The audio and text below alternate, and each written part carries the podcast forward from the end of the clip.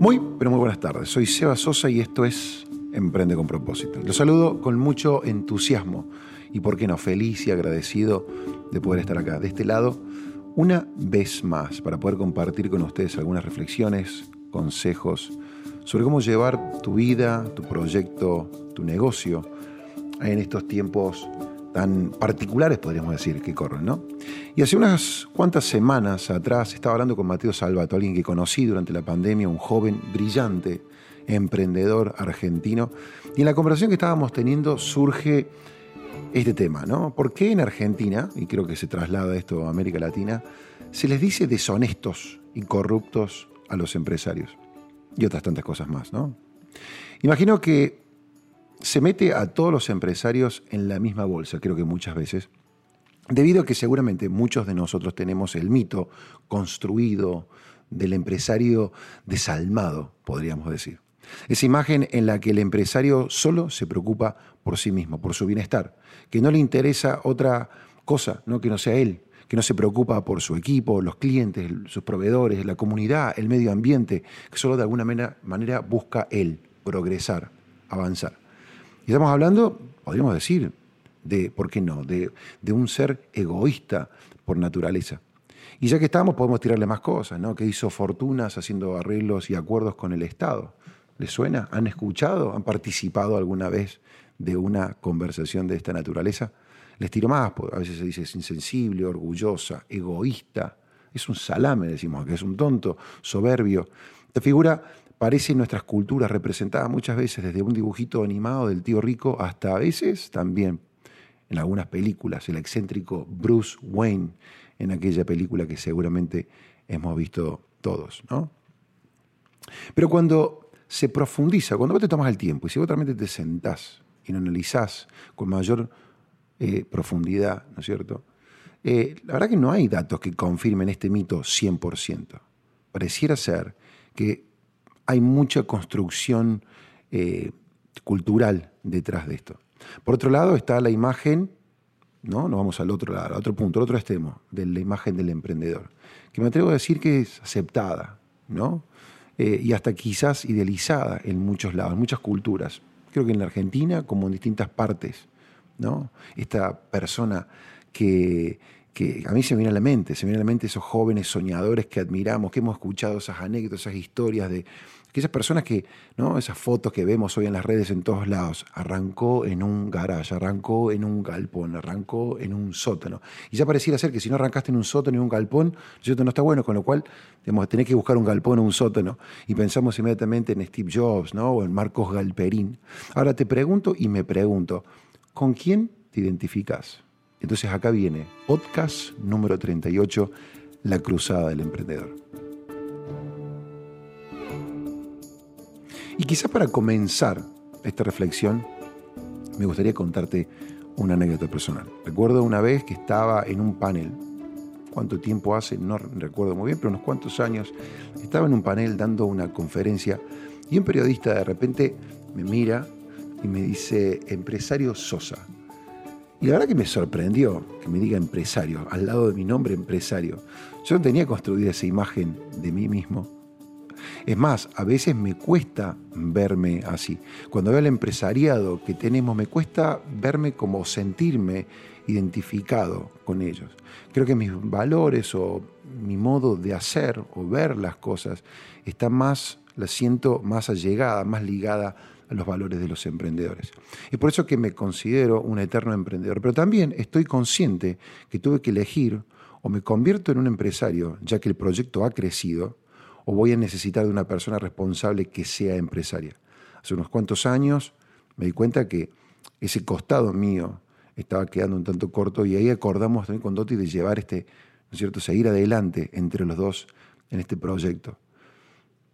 A lo largo de mi carrera conocí a, a muchos emprendedores que sueñan con que les vaya bien, que tienen sed, hambre de trabajo y ganas de seguir, de progresar, de expandirse y seguir creciendo para convertirse en el día de mañana en un empresario que sí sea aceptado.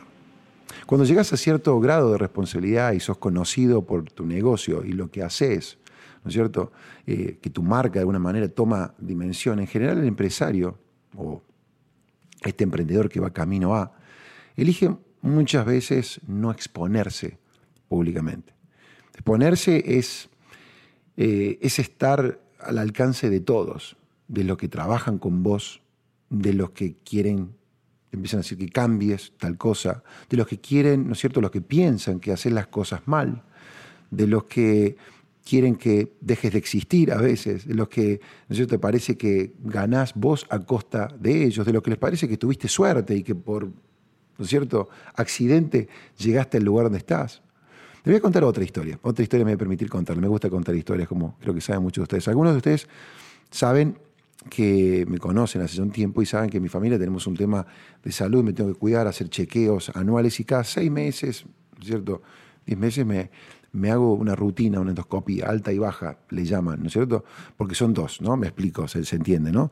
Y, y, me acuerdo que cuando hace unos cuantos años voy al médico, ya que me atiendo el doctor Doldán ahí, paso, les comento, gran gastroenterólogo, y cuando, cuando, salgo de la, cuando salgo del estudio, me dice, lo tuyo está todo ok, ¿no es cierto? Tu intestino está bien. Ahora, me dice, y ahí arranca, y lo, lo veo como que me dice, lo que no está bien es que tenés una gastritis, una hernia de hiato, una esofagitis y no sé cuántas titis más, ¿no es cierto? Y la verdad que ahí es donde empezás a tomar conciencia de que estar frente a y expuesto, como hablamos, ¿no? genera muchas cosas, muchas cosas buenas, y algunas otras situaciones que de repente quizás no están tan buenas. Y eso no solamente me pasa a mí. Hace unos días leía una nota en el diario que informaba cómo los empresarios argentinos están sufriendo física y emocionalmente a causa de la crisis económica producto de la cuarentena. El 30% de los directivos, decía esta nota, de empresas a quienes consultaron ellos, se vieron, vieron afectados su salud física. El empresario tiene problemas gástricos, migrañas, presión alta, empeoramiento, de las condiciones preexistentes, dolores musculares, etcétera, etcétera, etcétera. En Argentina hay 650.000 pibes que representan casi la totalidad de las unidades económicas del país. Son personas de carne y hueso, igual que vos y que yo, que están agotando sus ahorros y muchos ya se han quedado sin nada. Arriesgaron detrás de un sueño y el COVID ¿sí? los ha llevado a la bancarrota, a una situación a veces extrema. ¿cierto? Lo está dejando o sea, sí, puertas ahí, al borde del abismo. Más, no vamos a entrar en todas las dificultades aún que creo que hacen esto un tanto más interesante o difícil en la Argentina. Y mientras te digo todo esto, sé que muchos de ustedes están del otro lado diciendo, Seba, pero vos no, vos no, conocés a los ladri empresarios que yo conozco. Seba, pero ¿dónde están todos estos empresarios que vos estás describiendo de alguna manera? Y yo creo que yo, te quiero invitar en esta, en esta reflexión que estoy compartiendo. ¿no? Creo que hoy más que nunca tenemos que resolver los problemas heredados, donde los empleados y los empresarios están en veredas opuestas, donde las leyes de trabajo se inclinan hacia un solo lado de la balanza, generando más distanciamiento entre las partes, donde se piensa en individualidades y no en un proyecto en común. Este es un tema que da para largo, es un tema que a mí me apasiona y me gustaría, es más, si a usted te interesa, aprovecho para decirle podcast arroba emprendeconpropósito.com.ar. Tíranos una idea, comentanos qué pensás. Yo creo que esta es una situación que, de una vez por todas, si queremos crecer, si queremos progresar, debemos enfrentar. ¿Cuánto más lindo ¿sí? sería que todos trabajemos juntos? Que el empresario se responsabilice del empleado que, piensen ellos, que cómo, cómo puedo hacer para cuidar, cómo puedo pensar que esté bien, que tenga las herramientas, que no le falte nada y que el empleado haga exactamente lo mismo, que el empleado se ponga en los zapatos del dueño. Emprender en Argentina pues no es para nada fácil, en muchos países de América Latina. Yo me acuerdo que cuando de jóvenes llegamos con Doti acá, me acuerdo cuando vi el primer extracto del banco que llega y empiezo a ver un montón de débitos que se hacía en mi cuenta. Y digo, ¿qué es? No, este es el famoso impuesto al cheque, por ejemplo, por mencionar uno. Y voy a decir, ¿pero esto por qué te cobran? No, esto, ¿no es cierto?, por un impuesto y te empiezan a explicar. O el famoso, ¿no es cierto?, ganancia mínima presunta. Que el empleado piense en el empleador y que el empleador piense en el empleado. Hay un libro buenísimo de Simon Sinek, si no los líderes comen al último, un tremendo libro, en el que plantea un mundo mejor para todos, ¿no es cierto? Habla de, que nosotros a veces, muchas veces como seres humanos, a pesar de que ya la, era prehistórica, ya hace años, años, si bien ya no vivimos, no salimos a pescar y a cazar todos los días, ¿no es cierto?, con la lanza y con el escudo o con una caña de pescar, pero de alguna manera, aún en los tiempos que corren hoy, seguimos cazando, porque muchas veces interpretamos que para crecer, para nosotros poder avanzar, debo derribar a otra persona. Y lo que él expone de una manera muy, muy completa y muy fácil de leer en su libro es que habla, por ejemplo, también de los líderes en el servicio, en el ejército norteamericano, en la infantería marina, donde muchas veces a la hora, el momento de comer, los líderes se ponen al final de la cola para hacer, ¿no es cierto?, en el comedor. Y debemos lo que quiero decirte es que el liderazgo implica la conciencia y voluntad para ceder las necesidades propias ante las ajenas. Yo me niego a pensar que no podemos hacer nada para construir una Argentina mejor. Yo creo que es nuestro deber romper con esos prejuicios, conflictos y generar una nueva cultura de trabajo. En, la, medida que no dejemos de pensar que todos los empresarios son chantas, que, todos los políticos son delincuentes, que todos los trabajadores son, son vagos, estamos condenados o estamos en una encrucijada que no nos va a permitir salir adelante. No importa el lugar que vos ocupes, desde donde vos estés podés hacer tu aporte y cada uno de nosotros puede hacerlo. Todo evoluciona muchísimo más rápido, cada vez más y más rápido en el mundo este. Y se inclina hacia las responsabilidades sociales. Las personas compran personas, dice un amigo, dice Carlos Rosales. Y, hoy tenemos la oportunidad de, trabajar juntos construyendo una visión distinta de la que nos enseñaron que debía ser. Y esto me parece que es un tema que, yo no sé, yo, yo creo que veo la juventud un poco que, que está sintiendo que hay una nueva sintonía. Podemos educar distinto, dar el ejemplo desde nuestras acciones. Y si me preguntas a mí, me decís, Seba Chipri, ¿cuál vos crees que es eh, el ideal de empresa? Yo te, puedo dar mi mirada. Definitivamente para mí el empresario este que yo estoy intentando describir es una persona sensible, vulnerable, que, que no teme mostrar sus debilidades, algo que totalmente contrario quizás a lo que nos han enseñado. Mostrarse como es y, reconocer frente al equipo que cuando uno sabe de repente que se equivoca, ¿no? que reconoce frente a ellos. El líder modela con el ejemplo. Ser sensible también te mantiene conectado con los demás. Y por eso es tan importante también de rodearte de esas personas que te mantienen en tus zapatos, que, que que se expresan, que te dicen lo que, lo que piensan, con respeto, con cariño, pero que se expresan. ¿no? Quien disfruta a que los otros les vaya bien, que la gente elija sumarse al proyecto. Yo creo que es, tan importante el empresario de este precio que te cuento yo, de, ver a su equipo progresar, de ver a su cliente feliz, ¿no? y que la gente gane dinero. El emprendedor debe transformarse en empresario, el empresario siempre debe ser emprendedor.